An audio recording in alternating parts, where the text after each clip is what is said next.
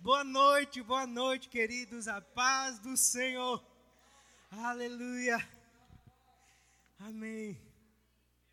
Eu quero agradecer ao pastor Luan, à irmã Luana, por mais essa oportunidade de estar aqui compartilhando da palavra de Deus, a palavra que é imutável, a palavra do Deus que não pode mentir.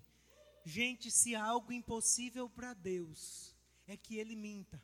Deus não pode mentir. E toda a sua palavra, tudo que sai da boca de Deus, está acima dele mesmo. E ele é fiel para fazer cumprir. Ele faz as coisas acontecerem. Aleluia, aleluia. Se nós temos um tema para essa noite, esse tema é o sábio silêncio. E nós vamos começar lá em 2 Timóteo 3,16.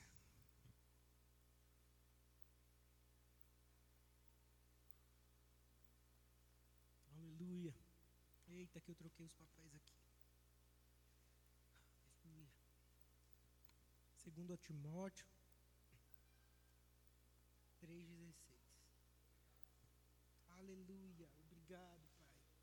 Oh, o Senhor é bom. Vamos lá. Toda a Escritura é inspirada por Deus e proveitosa para ministrar a verdade, para repreender. Gente, eu estou lendo na King James, na versão King James. Toda a Escritura é inspirada por Deus e proveitosa para ministrar a verdade, para repreender o mal, para corrigir os erros e para ensinar a maneira certa de viver. A palavra, gente, é o nosso manual de vida. Se há um lugar que nós, cristãos, devemos olhar como referência e como manual, é a palavra de Deus. É o nosso contrato. Tudo ali está estabelecido. E aqui em 2 Timóteo 3,16, ele é muito claro em dizer que a palavra ela é divinamente inspirada por Deus e proveitosa para ministrar a verdade e na versão King James, eu gostei dessa versão porque ele fala: e para ensinar a maneira certa de viver. Se há uma maneira certa de viver, essa maneira está na palavra de Deus. Olha para a palavra. Lá em Jeremias 29, 11, ele fala: Porque eu bem sei os pensamentos que tenho a vosso respeito, diz o Senhor, pensamentos de paz e não de mal, para vos dar o fim que esperais. Também na versão King James.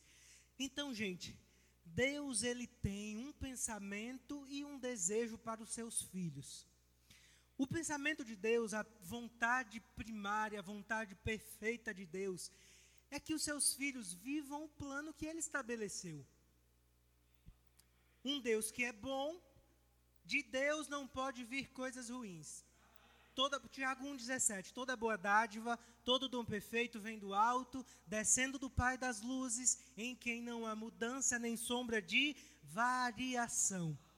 Então, se um Deus bom, um Deus em que não há maldade, um Deus que é perfeito, que a vontade é boa, perfeita, agradável, ele deseja para os seus filhos que eles vivam tudo de bom na terra que eles vivam coisas boas, olhando para a palavra, como dizem 2 Timóteo 3,16, que é apta para nos instruir em toda a verdade e nos ensinar a maneira certa de viver. Então, Deus ele quer o melhor para os seus filhos. Nós já sabemos dessa verdade, desse fato. A palavra nos mostra isso.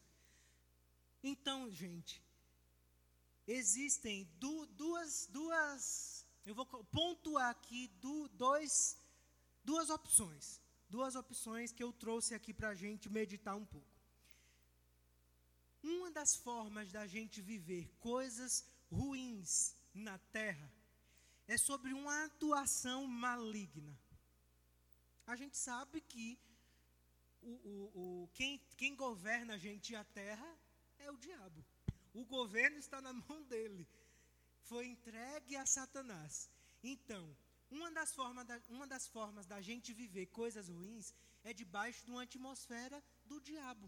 ele faz com que coisas ruins aconteçam. Nem todos os dias para a gente serão ensolarados. Nem todos os dias. Alguns dias serão cinzas. Quem aqui pode falar isso? Todos os dias a gente acorda alegre, com vontade de sorrir. Nós somos alegres porque a alegria do Senhor é a nossa força. Mas, gente, nem todos os dias são ensolarados.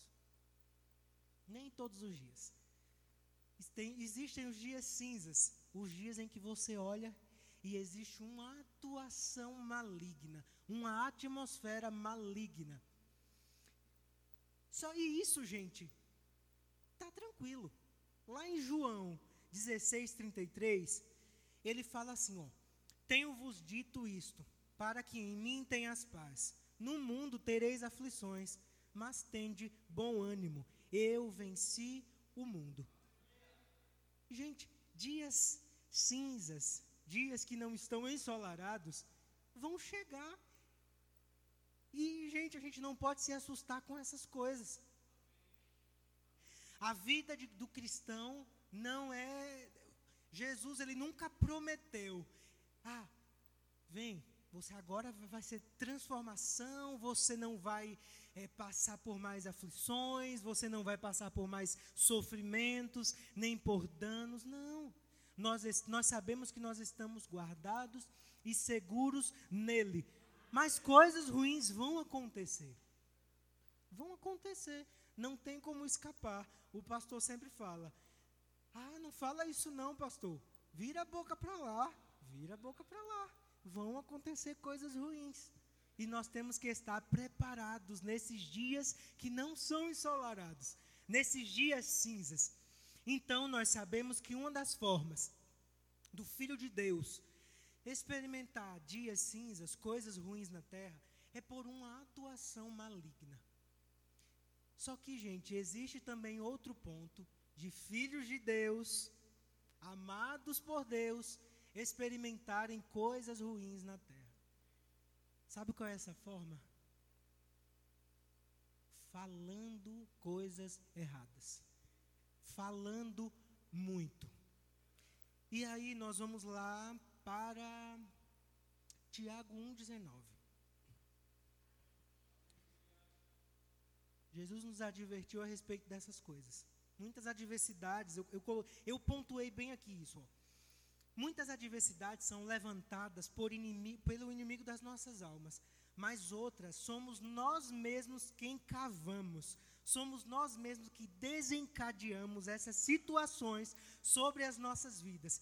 E muitas vezes nós entramos em problemas porque não controlamos a nossa língua. Gente, isso aqui é muito importante. Muito importante. Tem o poder de matar e de gerar vida. Você é que vai escolher o que é que você vai querer fazer. Ou você vai vivificar, você vai trazer vida, você vai trazer bons frutos, ou você vai trazer morte devastação, desolação, simplesmente pelo poder da sua língua, não pelo diabo, entendeu? Não pelo, não por Satanás, ele está quietinho lá, quieto. Mas a nossa língua, falando muito, que não deve falar, a nossa língua, abrindo a nossa boca e falando coisas erradas, confessando coisas erradas, abrindo brechas para Satanás, que estava quieto, vir com tudo. E, gente, o diabo, ele não precisa de um portãozão aberto. Ele precisa de uma brechinha. Se ele encontra, é igual uma barragem. Se você, você já viu um vídeo, tem vídeo no YouTube, na internet, é, uma barragem, uma pequena fissura numa barragem. Ela, a água ela vai fazendo força, vai fazendo força, vai fazendo força e aquilo rompe. E, gente, quantos sabem que quando uma barragem rompe, ela faz um grande estrago? Não foi um buraco na barragem, foi uma simples fissura. Então, gente, quando a gente abre a nossa boca, a gente vai estar tá dando munição a Deus ou ao diabo de agir. A quem você vai querer dar a munição?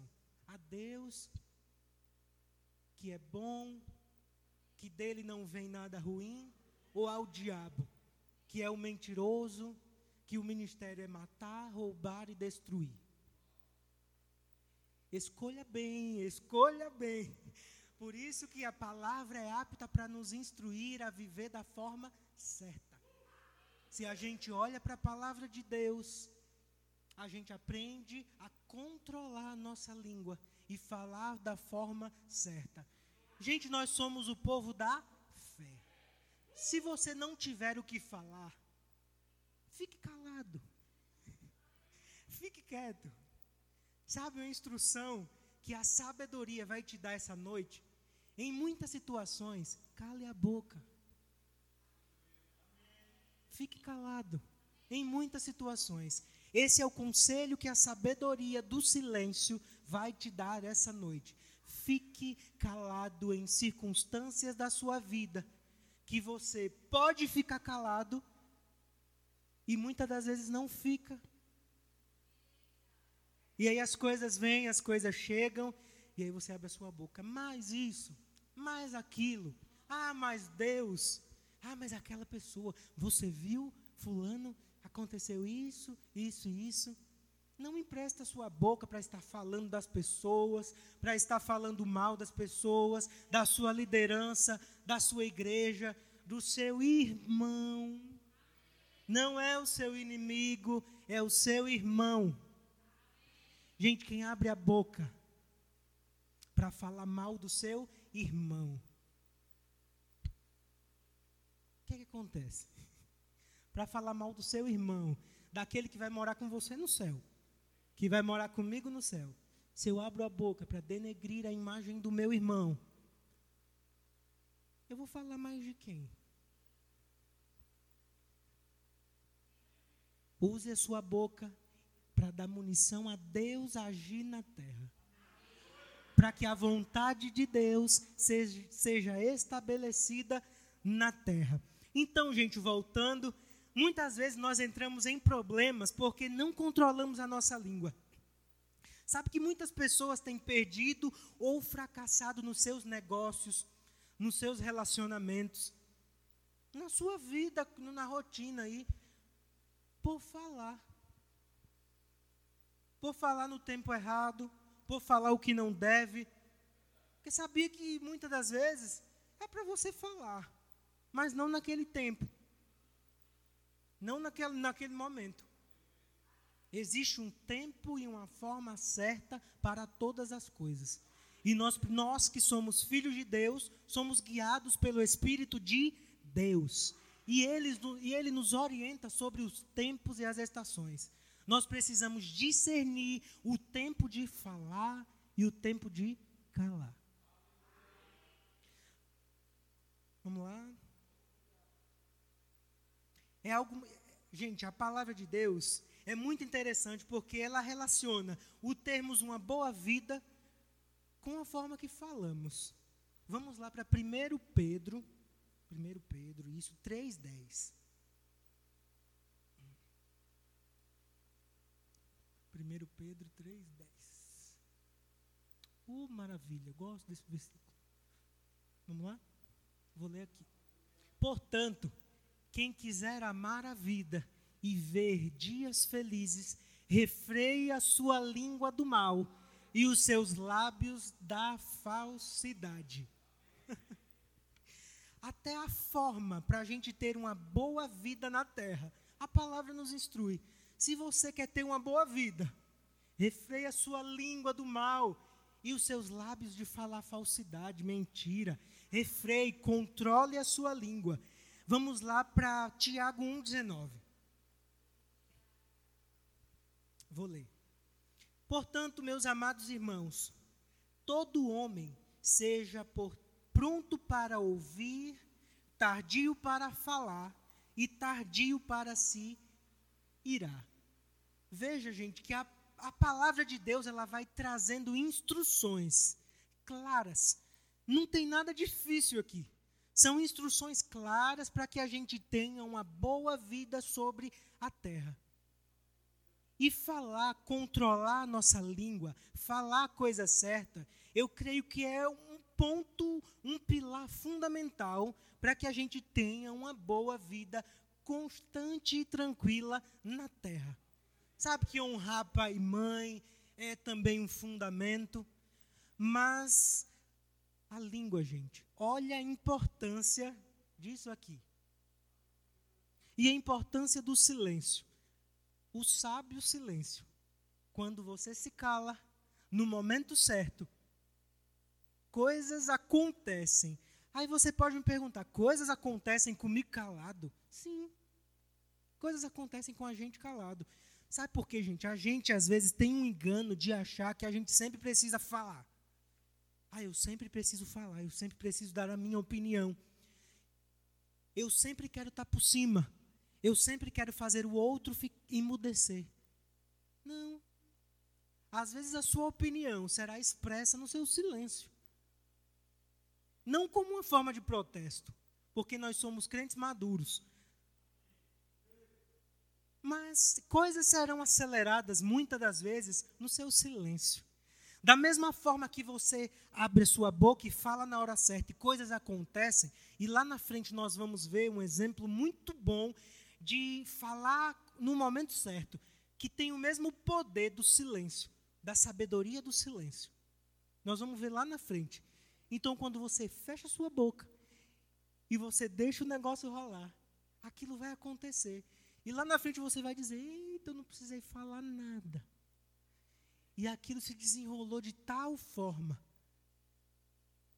Eu gosto sempre de dizer, gente, nós, os filhos de Deus, nós não precisamos falar mal de ninguém. Existe espaço para todo mundo. Eu não preciso chegar para ninguém para falar do outro, para me promover ou para denegrir a imagem daquela pessoa. Dois pontos. O tempo revela todas as coisas. Não precisa, não fica agoniado vendo as coisas. Meu Deus, ah, eu preciso falar, eu preciso isso. Não, fica quieto. Às vezes quem vai ouvir não vai saber interpretar da forma certa. E vai achar que você está com ciúme ou que você está com inveja. Gente, para evitar coisas, fique calado. Deixe as coisas se desenrolarem. O Espírito Santo que habita em cada um de nós, ele vai revelando cada coisa. E muitas das vezes a gente é que está errado nos nossos conceitos.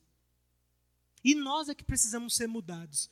Então, se eu me precipito e falo alguma coisa achando que é a verdade, muitas das vezes não é.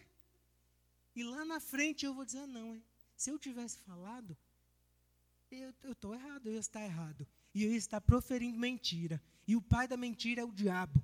Nós não falamos mentira nós somos firmados na verdade. Aleluia.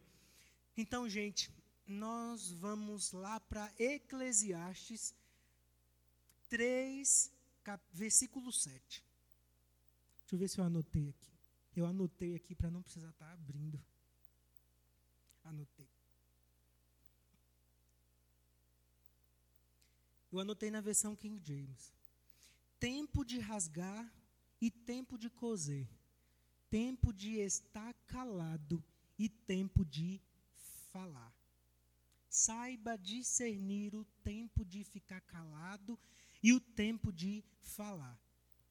Nós vamos para um exemplo, gente, muito, muito, eu acho assim, fantástico esse exemplo na palavra de Deus, de não saber discernir o tempo de ficar calado e o tempo de falar está lá descrito em Gênesis 37. Vamos abrir lá? Gênesis 37. Ele é grande, mas nós somos filhos de Deus, nós amamos a palavra de Deus, nós não temos preguiça de ler a palavra de Deus. Sabe que se você ler hoje, algo vai ser revelado para você hoje. Se você ler amanhã, algo amanhã. Se você ler daqui a 50, 100 anos, vai, sempre vai ter revelação. Então nós nunca cansamos de ler a palavra de Deus. Vamos lá, Gênesis. Deixa eu abrir aqui. Gênesis 37, do 5 ao 11. Olha, olha esse exemplo, presta atenção do que Provérbios, não, Eclesiastes 3, 7 nos instrui sobre o tempo de calar e o tempo de falar. Gênesis 37, 9. E teve José outro sonho, e o contou aos seus irmãos e disse: Eis que tive ainda outro sonho, e eis que o sol e a lua e onze estrelas se inclinavam a mim. 10. E contando a seu pai e a seus irmãos, quer dizer, gente, eu, me, eu, me, eu fui um pouco para frente, a partir dos 5, desculpa. 5. Teve José um sonho que contou aos seus irmãos, por isso o odiaram ainda mais. E disse-lhe: Ouve, peço-vos, ouçam este sonho que tenho sonhado. Eis que estávamos atando molhos no meio do campo, e eis que o meu molho se levantava e também ficava em pé. E eis que os vossos molhos o rodeavam e se inclinavam ao meu molho. 8.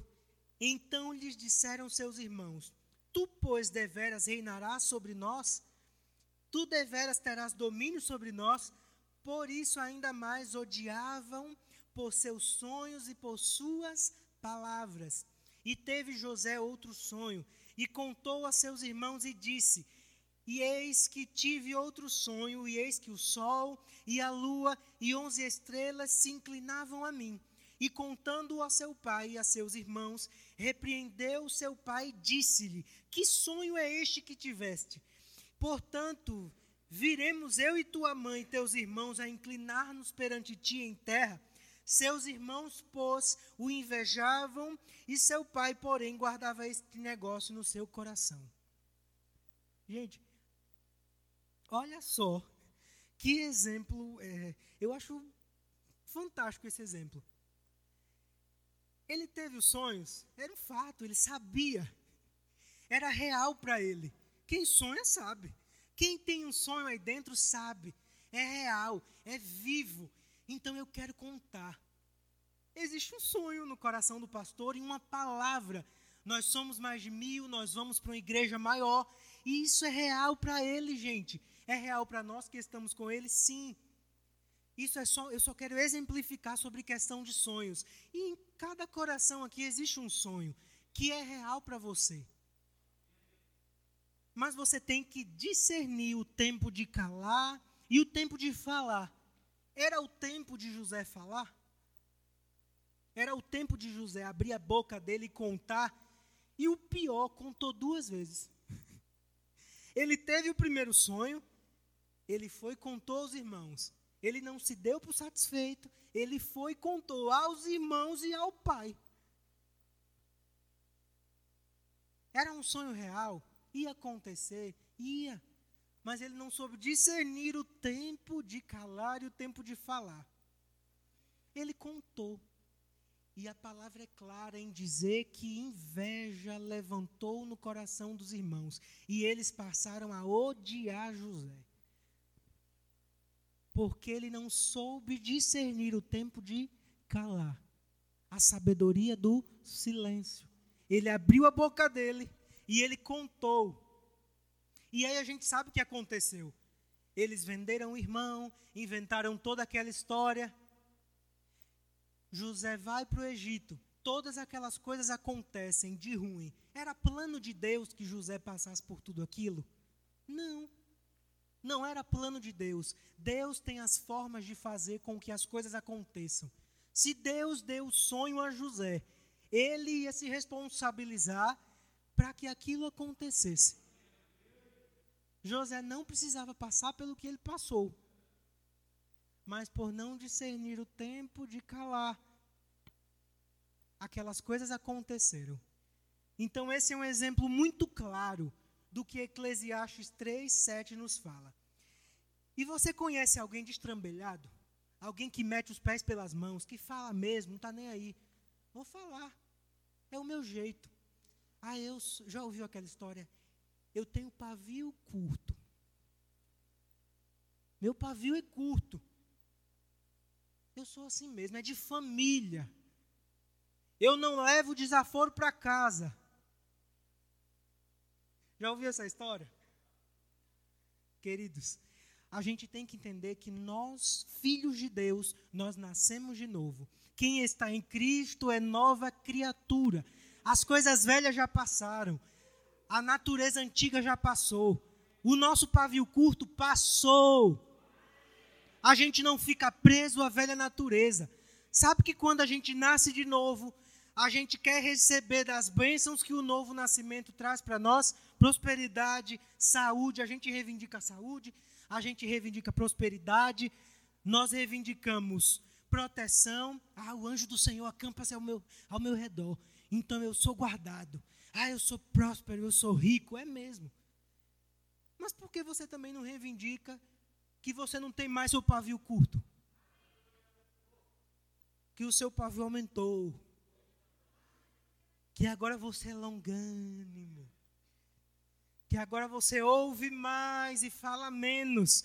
Que agora você guarda a sua língua dentro da sua boca e fala a coisa certa. E se não tiver o que falar, fica calado. Sabe? Eu meditando nisso ontem à noite, a gente reivindica tanto as coisas que a natureza de Deus trouxe para nós, que o novo nascimento trouxe para nós. Só que tem alguns pontinhos que a gente ainda insiste em continuar da velha natureza, do velho homem. E esse é um. Ah, eu sou sincero. A sua sinceridade não pode ofender as outras pessoas. A sua sinceridade não pode magoar as outras pessoas. Nós somos daqueles que ajuntam, não daqueles que espalham. Se você abrir a sua boca, que seja para ajuntar, que não seja para espalhar, nem para ofender as pessoas. Amém? Amém. Aleluia. Aleluia. Deus é bom. Vamos lá, gente. Acho que eu troquei as folhinhas aqui, mas está tudo certo. Graças a Deus. Amém. Provérbios 17, 28. Vamos lá.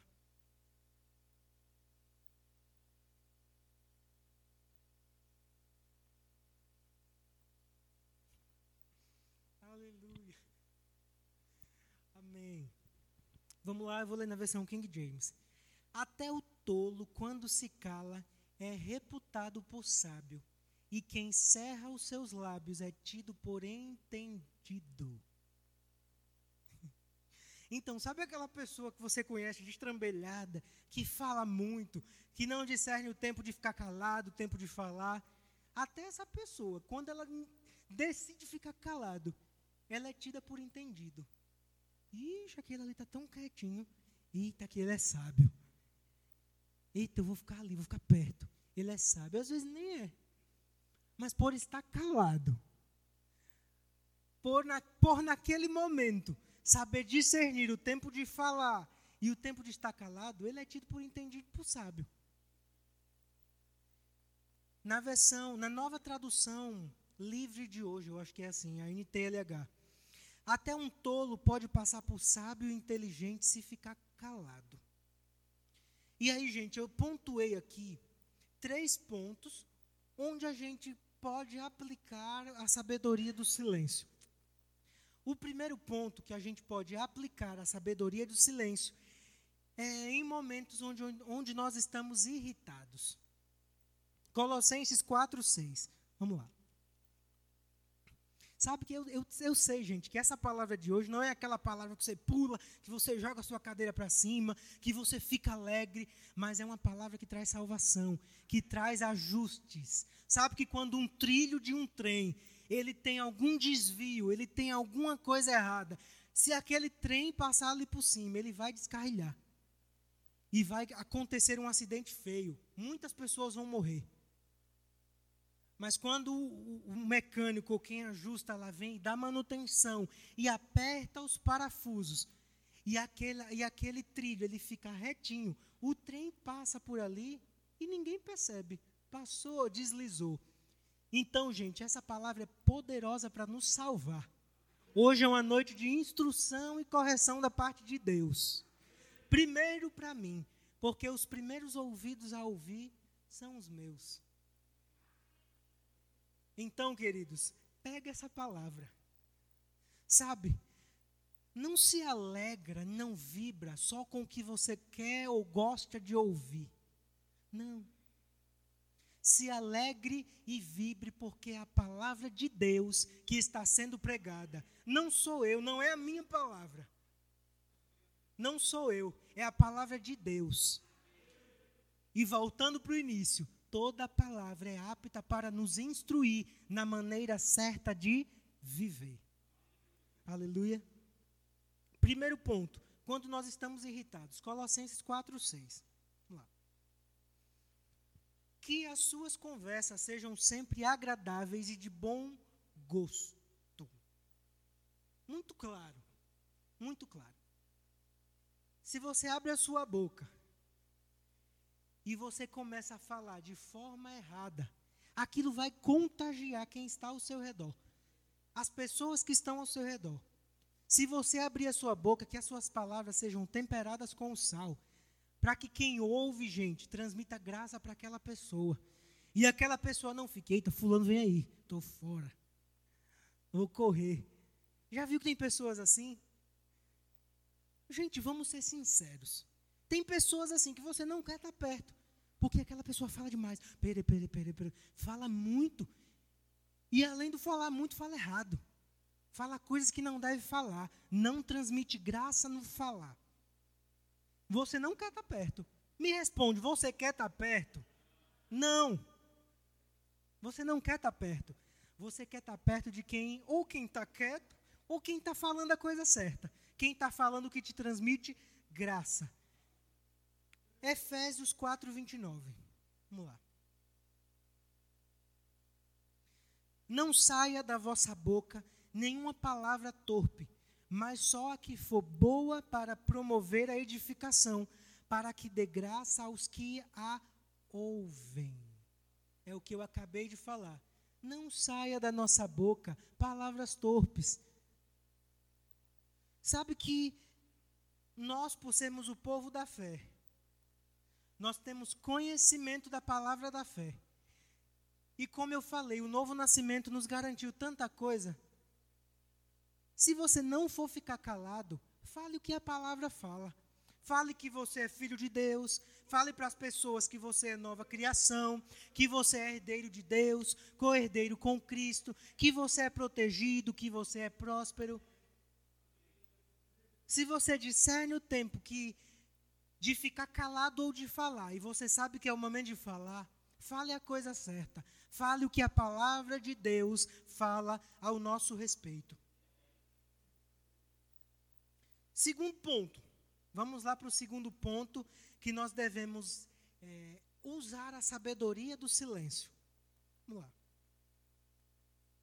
Ah, esqueci de dar um exemplo que aconteceu comigo a respeito do quando estar irritado, fica quieto, fica calado.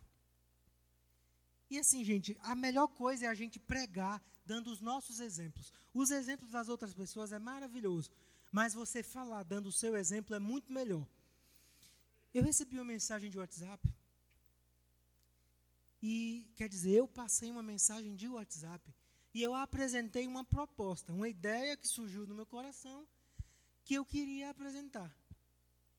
E aí, quem recebeu essa mensagem, recebeu de uma forma ou não entendeu, e de uma forma áspera.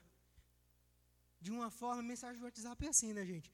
A gente não sabe como aquela pessoa vai receber. E a pessoa recebeu de uma forma áspera.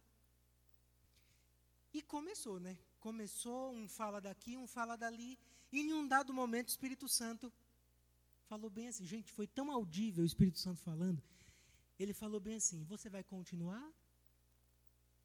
Você vai dar munição a quem? Para mim ou para o diabo? Se você quiser continuar, é uma escolha sua.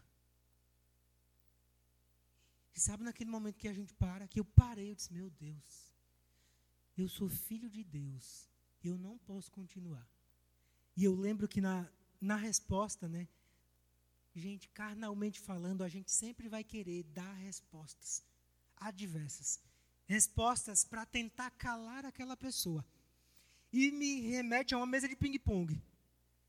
Você manda daqui a bolinha, a pessoa manda a bolinha de lá, você manda daqui, a pessoa manda de lá, e vira uma, um show de ofensas gratuitas, que não tem necessidade nenhuma. Um show de ofensas.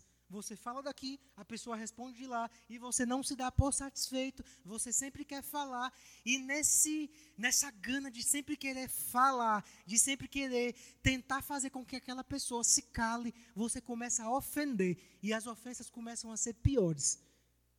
E isso são filhos de Deus. E eu lembro que eu parei, eu disse: não, vou parar com esse ping-pong agora. E eu lembro que eu digitei assim, ó, eu não quero falar. Eu não quero mais falar.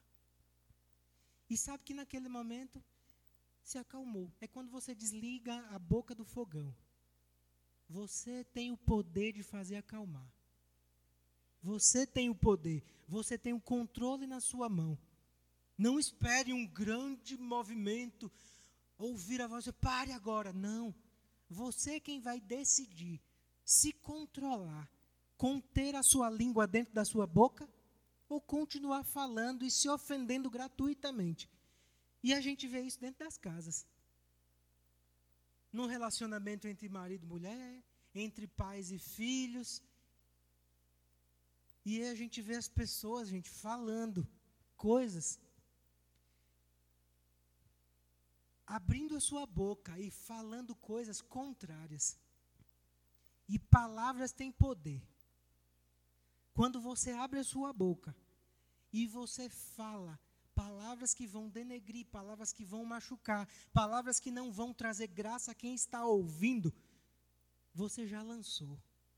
Não tem mais como voltar, não tem mais. Você pode pedir perdão, você pode se reconciliar, se reconcilie em nome de Jesus mas você pode se reconciliar, mas a palavra foi lançada. E ela vai produzir um efeito. Ela vai produzir um efeito, seja bom ou ruim. Se você lançou aquela palavra no tempo certo, da forma certa, ela vai produzir um efeito bom. Agora, se você lançou aquela palavra no momento onde você não sabia discernir o tempo de ficar calado, aquilo vai produzir um efeito lá na frente que você não vai gostar e aí você não vai poder reclamar. Você não vai poder olhar e dizer, ixi, por que isso está acontecendo? Sabe por que está acontecendo? Não é por causa de uma atmosfera maligna, não é porque o diabo está se levantando, não. Simplesmente porque às vezes a gente abre a nossa boca e fala o que é errado. Não sabe discernir o tempo e o modo não sabe discernir o tempo de calar e o tempo de falar. Abrindo a boca e falando o que não deve, e tendo resultado, colhendo o que não quer colher. Não é culpa do diabo, nem muito menos de Deus. Deus está no céu reinando no seu trono, eternamente. Agora, o controle, gente, do que acontece aqui, está nas nossas mãos, nas nossas decisões o que a gente decide falar. Por isso eu volto a dizer: se não tiver o que falar, pode responder. Fiquem calados. Aleluia. Amém, amém, amém. Glória a Deus. Vamos lá. Segundo ponto, onde a gente pode aplicar a sabedoria do silêncio. Quando Deus faz coisas extraordinárias para nós ou através de nós. Um ponto-chave: não é para todo mundo que nós devemos contar o que Deus tem feito através das nossas vidas. Sabe que muitas vezes a gente está aqui no meio, ah, nossos irmãos, nós estamos em unidade, e às vezes a gente quer falar, às vezes a gente quer comunicar. É normal do ser humano. A gente tem um sonho, a gente está feliz, a gente está empolgado. E a gente quer falar, mas muitas das vezes a gente não vai poder falar. Sabe por quê? Porque às vezes o coração daquela pessoa, que muitas das vezes está do nosso lado, ela não vai entender, ela não está, o coração não está preparado para ouvir. E nós temos um exemplo maravilhoso, 1 Samuel 18. 18, do 1 ao 9. 1 Samuel 18, do 1 ao 9. Vocês conhecem as bocudas de Israel? Vocês vão conhecer agora. Vamos lá? E sucedeu o quê? Acabando ele de falar com Saul, a alma de Jonatas se ligou com a alma de Davi. E Jonatas o amou como a sua própria alma.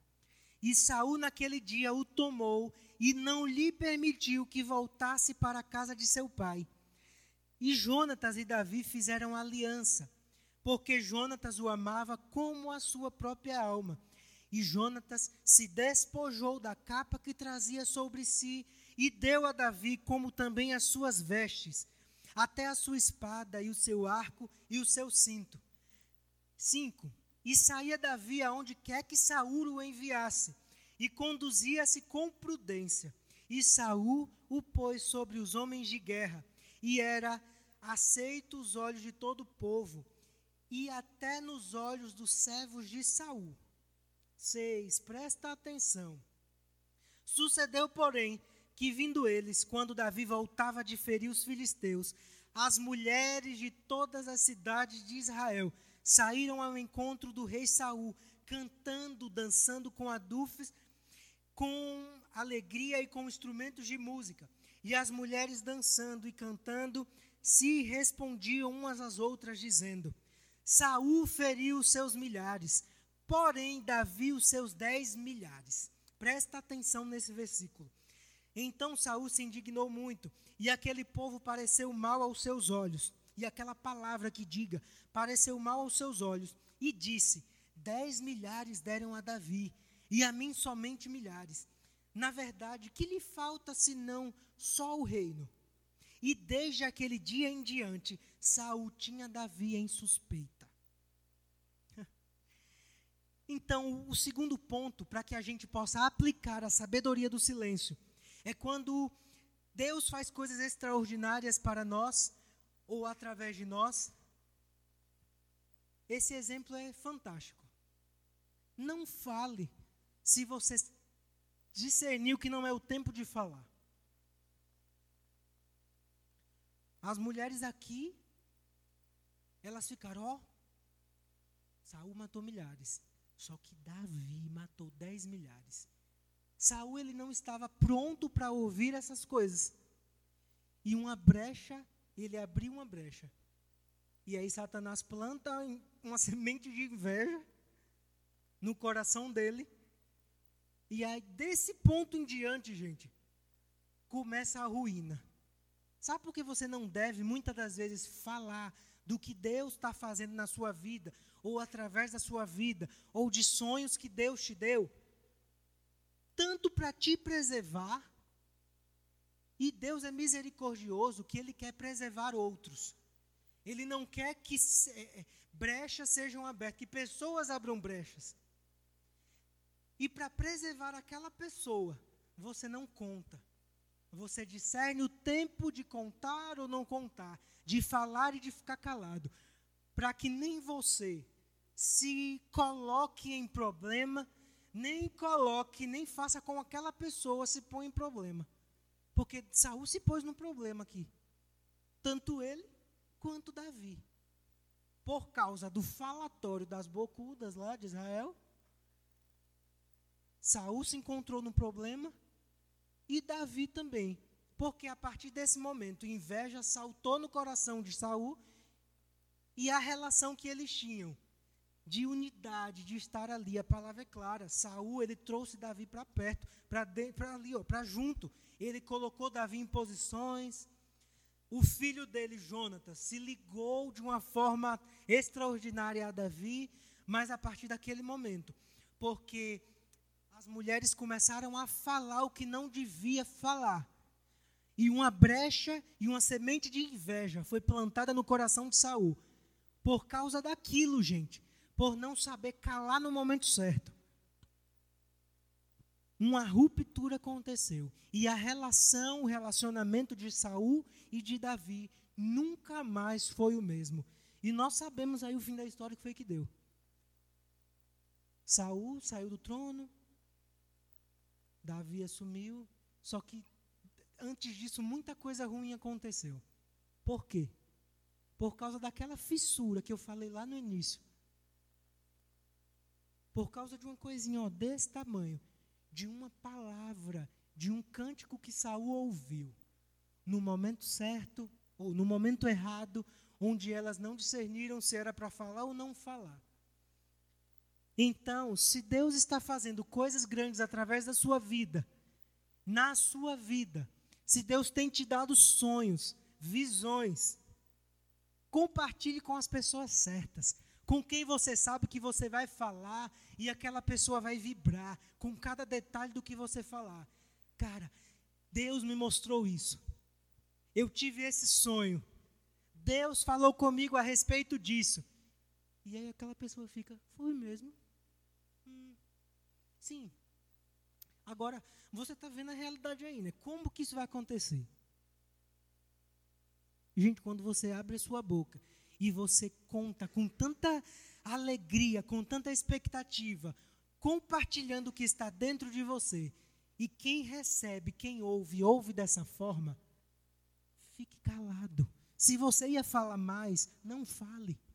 Não abra sua boca para contar o que Deus está fazendo para pessoas que não vão se empolgar com você. Não abra sua boca. Fique calado. Isso é uma instrução da parte de Deus. E muitas das vezes coisas não vão avançar. Simplesmente porque você está abrindo a sua boca e contando para as pessoas erradas falando para as pessoas erradas. A única coisa que nós conseguimos ver das pessoas, gente, é o que ela nos apresenta. É o sorriso. Mas a minha avó já diz, ó, coração de homem é terra que ninguém anda. Só Deus consegue sondar os corações. Deus é quem consegue sondar e ver o que, é que está se passando ali. A gente não consegue. Então, partindo disso, fique quieto. Saiba discernir, nós somos guiados pelo Espírito. Nós sabemos as pessoas em quem nós vamos confiar e contar, e compartilhar sonhos, e compartilhar visões, e abrir, eh, contar os, o que nós estamos sentindo, contar as nossas aflições, os nossos medos. Não é a todo mundo que a gente fala as coisas. Mantenha a sua língua dentro da sua boca. Você não conta tudo a todo mundo. Você não fala a todo mundo. Por mais que muitas vezes a gente queira falar. Porque é o nosso irmão. Ah, porque nós queremos viver em comunhão. Queremos. Mas a gente não conhece as pessoas. Eu não estou falando aqui que nós não vamos viver em unidade. Não, nós vivemos em unidade. Nós somos, um, nós somos o corpo de Cristo. Mas ao mesmo tempo que nós vivemos em unidade, que nós somos o corpo de Cristo, nós somos guiados pelo Espírito de Deus. E quem é guiado pelo Espírito de Deus não erra. Quem é guiado pelo Espírito de Deus tem a possibilidade de não errar. Deixa eu corrigir. Tem a possibilidade de não errar. Sabe por quê? Porque o Espírito ele não força nem manda nada. Ele não vai te obrigar a fazer nada. Ele vai te instruir, como a gente aprendeu aqui, na palavra, na forma certa de viver. Mas você é que vai decidir fazer ou não, calar ou falar, abrir a sua boca na hora certa ou ficar calado.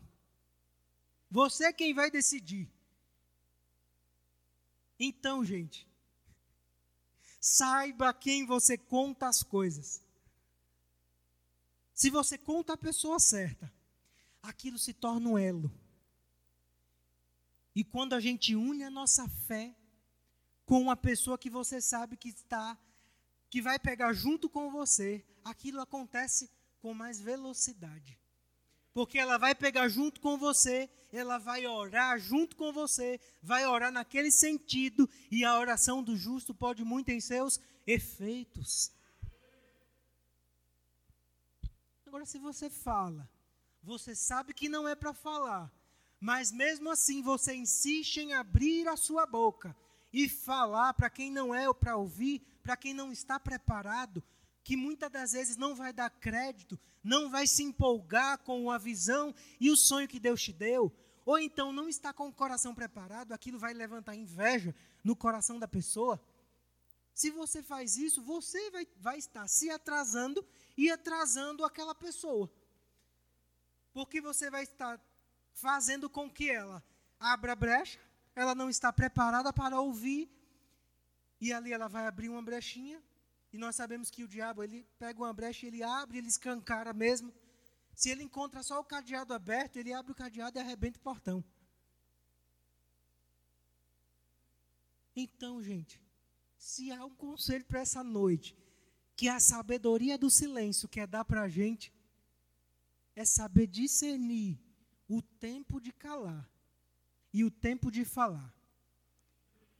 E escolher não pelo seu achismo, não por partidarismo. Eu não estou falando aqui de partidarismo, de preferências. Ah, não, a minha panelinha.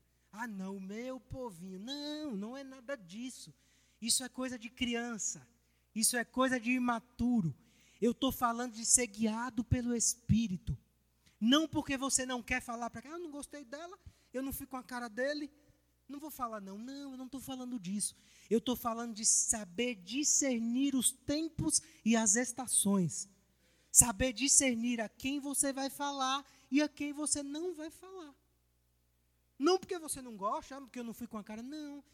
Simplesmente para se preservar e para preservar aquela pessoa. O nome disso é amor. Amor. Se preservar e preservar o outro. Vamos lá? E aí nós vamos para o terceiro ponto, onde nós devemos exercer a sabedoria do silêncio. Eu pontuei três, né? Nós vamos para o terceiro agora. O terceiro ponto, gente, é quando Deus nos comunica algo para fazer ou quando ele sinaliza tempos de mudança. Entenda, e é uma, isso é uma linha fina, que se você passar muito para lá, você se desequilibra e cai.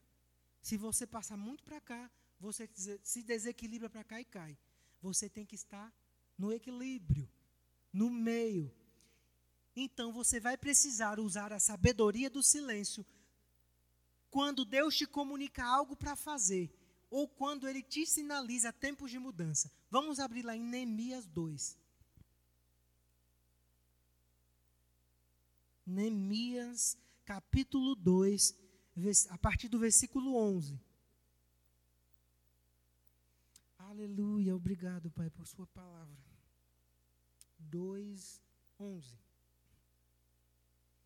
Posso ler? E cheguei a Jerusalém e estive ali três dias, e de noite me levantei, eu e poucos homens comigo. Olha só e não declarei a ninguém o que o meu Deus me pôs no coração para fazer em Jerusalém. E não havia comigo animal algum, senão aquele em que estava montado. E de noite saí pela porta do vale e para o lado da fonte do dragão e para a porta do monturo, e contemplei os muros de Jerusalém, em que estavam fendidos, e as suas portas que tinham sido consumidas pelo fogo. E passei a porta da fonte ao tanque do rei, e não havia lugar por onde pudesse passar o animal em que estava montado. Ainda de noite subi pelo ribeiro e contemplei o muro, e virando entrei pela porta do vale. Assim voltei, e não souberam os magistrados aonde eu fora, nem o que eu fazia, porque ainda nem os judeus, nem aos sacerdotes, nem aos nobres, nem aos magistrados, nem aos mais que faziam a obra. Até então não tinha declarado coisa alguma. Quantos aqui sabem o que foi que Neemias foi fazer em Jerusalém? Neemias foi reconstruir os muros. Só que Deus comunicou a ele, especificamente a ele: vai e faça. E ele falou alguma coisa? Não, ele se manteve calado. Sabe que ele só falou, ele só expressou o que Deus tinha comunicado a ele, quando ele tinha certeza das coisas, quando ele foi lá e viu. Não é isso? Eu vou lá primeiro, vou olhar. Quando tiver tudo tintim por tintim, eu falo. Ele discerniu o tempo de falar e o tempo de ficar calado. Primeiro ele calou. Na hora certa ele falou. Pode ser que se você fale na hora errada, essas pessoas se assustem e recuem. A gente precisa discernir o tempo de falar, porque quando Deus te comunica alguma coisa, em algum momento Deus quer que você fale para as pessoas, quer. Mas se você não sabe discernir o tempo, e você fala antes, aquela pessoa que vai ouvir, ela pode se assustar. É o que aconteceu com Abraão. Já pensou se Deus revelasse tudo o que, que iria acontecer a Abraão? E aí, ele ia ficar como? Gente, como é que a gente sobe uma escada? Alguém aqui consegue subir uma escada do décimo degrau? Tenta. Não, não tenta não, que eu não quero ver você se machucar não. Mas imagina, melhor dizendo, você subindo uma escada do décimo degrau. Você vai conseguir? Não. Então, gente, Deus ele não revela tudo. Ele não revela o plano por completo. Maturidade, a gente vai crescendo em maturidade. Então, da mesma forma que Deus não revela tudo, nós também não precisamos revelar tudo que Deus nos comunica. Nós não precisamos abrir a nossa boca de, sabendo, Deus falou para você, oh, vai acontecer isso, isso, isso, isso e isso. Aí você, em contrapartida, ó, oh, fulano, vai acontecer isso, isso, isso, isso. Eu estou tão empolgado, Deus vai fazer isso, Deus vai fazer aquilo. Fica preparado aí. E às vezes aquela pessoa vai receber aquilo e vai ficar. Ixi, Jesus, eu não sei se eu estou preparado, não, para isso tudo. E isso poderia ter sido evitado? Poderia. Como? Se a gente usasse a sabedoria que há no silêncio, no tempo de calar, discernir o tempo de falar e de ficar calado. Para que aquela pessoa não se assuste. Você vai falar, vai ter, vai chegar o momento, o tempo certo de você falar, os planos que Deus te deu, a visão que Deus colocou no seu coração, vai. Só que por amor às pessoas, para te preservar e para preservar o outro, você vai dizer, pai, é o momento certo de eu falar? E aí você diz, ah, então se não é para eu falar, porque o Espírito Santo me comunicou tudo? Ou me comunicou muita coisa? Gente, nem sempre ele vai te comunicar tudo ou muita coisa para você falar é para você ter relacionamento e intimidade com Ele. É para você buscar mais. Se Ele te falou e não é para você falar, é para você se preparar para aquilo. É para você ser mais íntimo, ter mais intimidade, buscar mais. Porque se não é para você falar para o outro, não é também para você ficar empolgado demais a ponto de você perder a sua intimidade com Deus ou a ponto de você deixar a sua comunhão e a sua intimidade de lado, pensando só naquilo. Ai, Deus prometeu, ele vai fazer. Deus prometeu, ele vai fazer. Ai, é muito grande, é muito grande. Sim, é grande.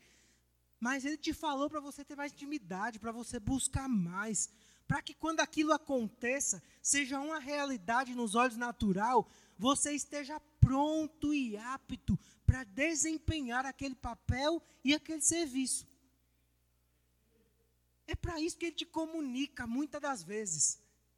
Não é para você ser precipitado e abrir a sua boca. Não é para a gente se precipitar e abrir a nossa boca. Não, peraí, peraí, peraí, peraí, acabou. Falei tudo. E aí, nem muitas das vezes eu, e muito pior, quem ouviu está preparado para aquilo para assumir aquela posição, para viver aquele tempo, a um bebezinho a gente dá o quê? Mingau.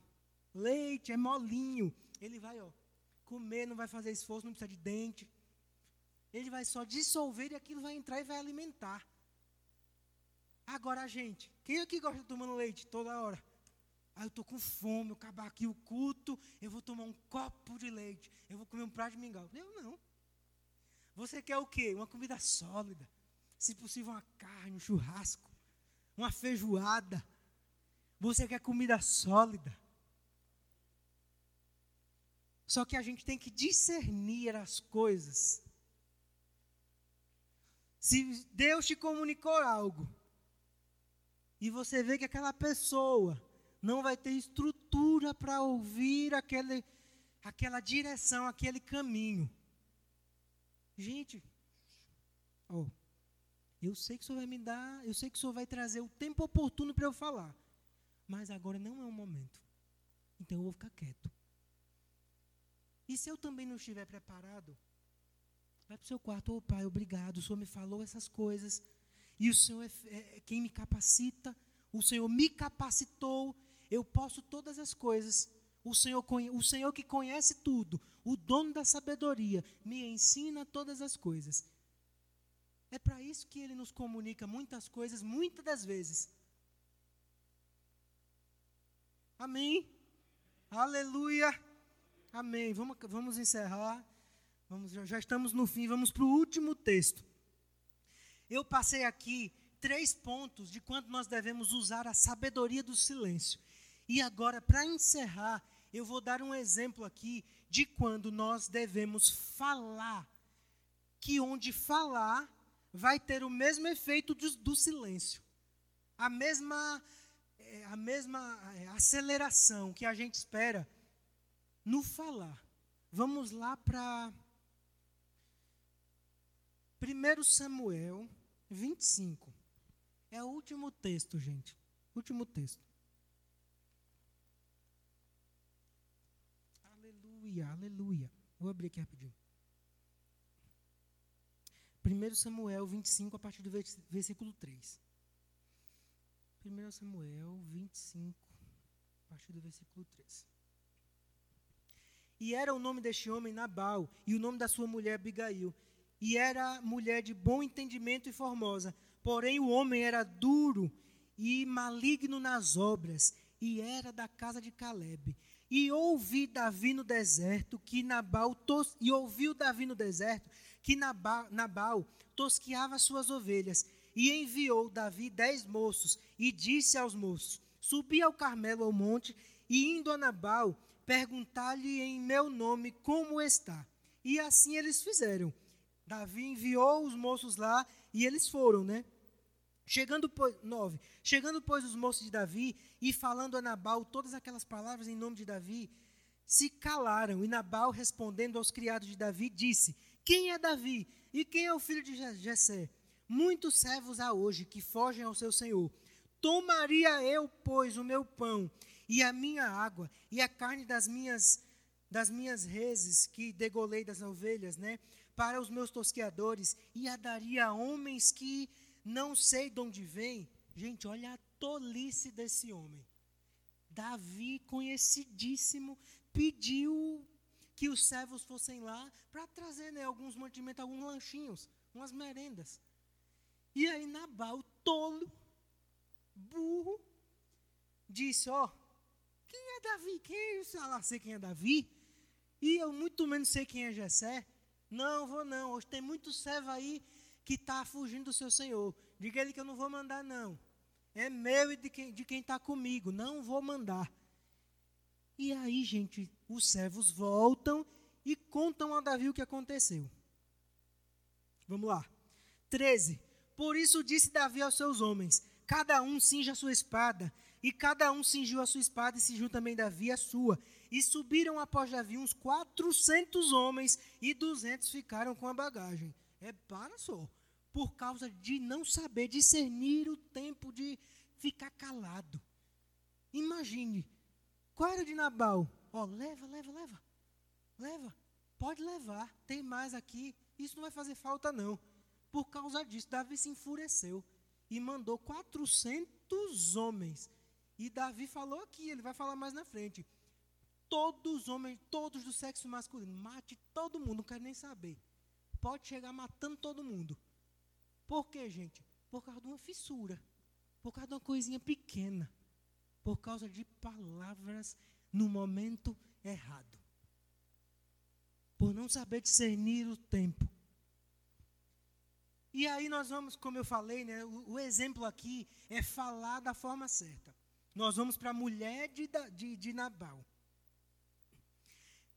Isso os servos foram contar a ela, né? Ó, oh, Abigail, seu marido, aquele tolo, Davi mandou os servos pedir comida e ele disse que não era para levar. E ele está vindo com o exército aí matar todo mundo. Vai ser uma devastação geral.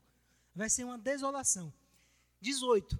Então Abigail se apressou e tomou duzentos pães e dois odres de vinho, e cinco ovelhas guisadas, e cinco medidas de trigo tostado, e cem cachos de passas, e duzentas pastas de figo, figos passados, e os pôs sobre o jumento. E disse aos seus moços: Ide adiante de mim, rápido, rápido, vai. E eis que vos seguirei de perto. O que, porém, não declarou ao seu marido Nabal. Ela ficou quieta, ela ficou calada. Ó, vamos, vamos, pega as coisas aí, vamos interceptar o mal. E sucedeu que, andando ela, montada no jumento, desceu pelo encoberto do monte. E eis que Davi e os seus homens lhes vinham ao encontro, e ela encontrou-se com eles. E disse Davi: Na verdade, quem vão ter guardado tudo quanto este tem no deserto, e nada lhe faltou de tudo quanto tem, e ele me pagou o mal por bem, e aí nós vamos lá acabar com ele. Eu fiz tanto por ele, e ele me paga desse jeito. E olha o que Abigail falou, gente. Discernir o tempo certo de falar. Por causa dessa atitude de Abigail, ela interceptou o mal. Meu senhor, não faça é, isso a este homem vil a saber Nabal, é, é, a saber Nabal, impressão no seu coração, porque tal é ele, qual é o seu nome? Nabal é o seu nome, e a loucura está com ele. E eu, tua serva, não vi os moços do meu senhor que me enviaste. Olha, eu não vi, mas fica calmo. Agora, pois, meu senhor, vive o Senhor, e vive a tua alma, que o Senhor te impediu de vires com sangue, e de que a tua mão te salvasse. E agora, tais quais Nabal sejam os teus inimigos, e quais procuram mal contra o meu senhor. E agora este é o presente que trouxe a tua serva ao meu senhor. Seja dado aos moços que seguem ao meu senhor. Perdoa, pois, a tua serva esta transgressão, porque certamente fará o Senhor casa firme ao meu senhor. Porque o meu senhor guerreia as guerras do Senhor, e não se tem achado mal em ti por todos os teus dias. Repare o que essa mulher fez. Ela viu, ela foi rápida em saber discernir a forma e o tempo certo de falar.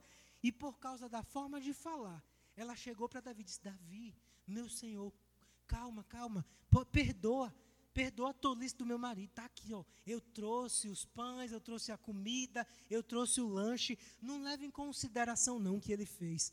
Nos perdoe. E, gente, o final da história é maravilhoso foi evitado uma calamidade com Nabal. É, Abigail, ela evitou de que todos os homens, inclusive o marido dela, morressem naquela noite, porque ela soube discernir o tempo de falar.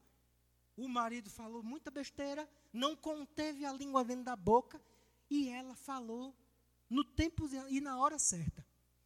Então, querido, se há um conselho para essa noite, se você for falar, fale o que a palavra fala. Saiba discernir o tempo de falar e o tempo de calar. Essa é a palavra para essa noite. Seja edificado. Amém. Aleluia.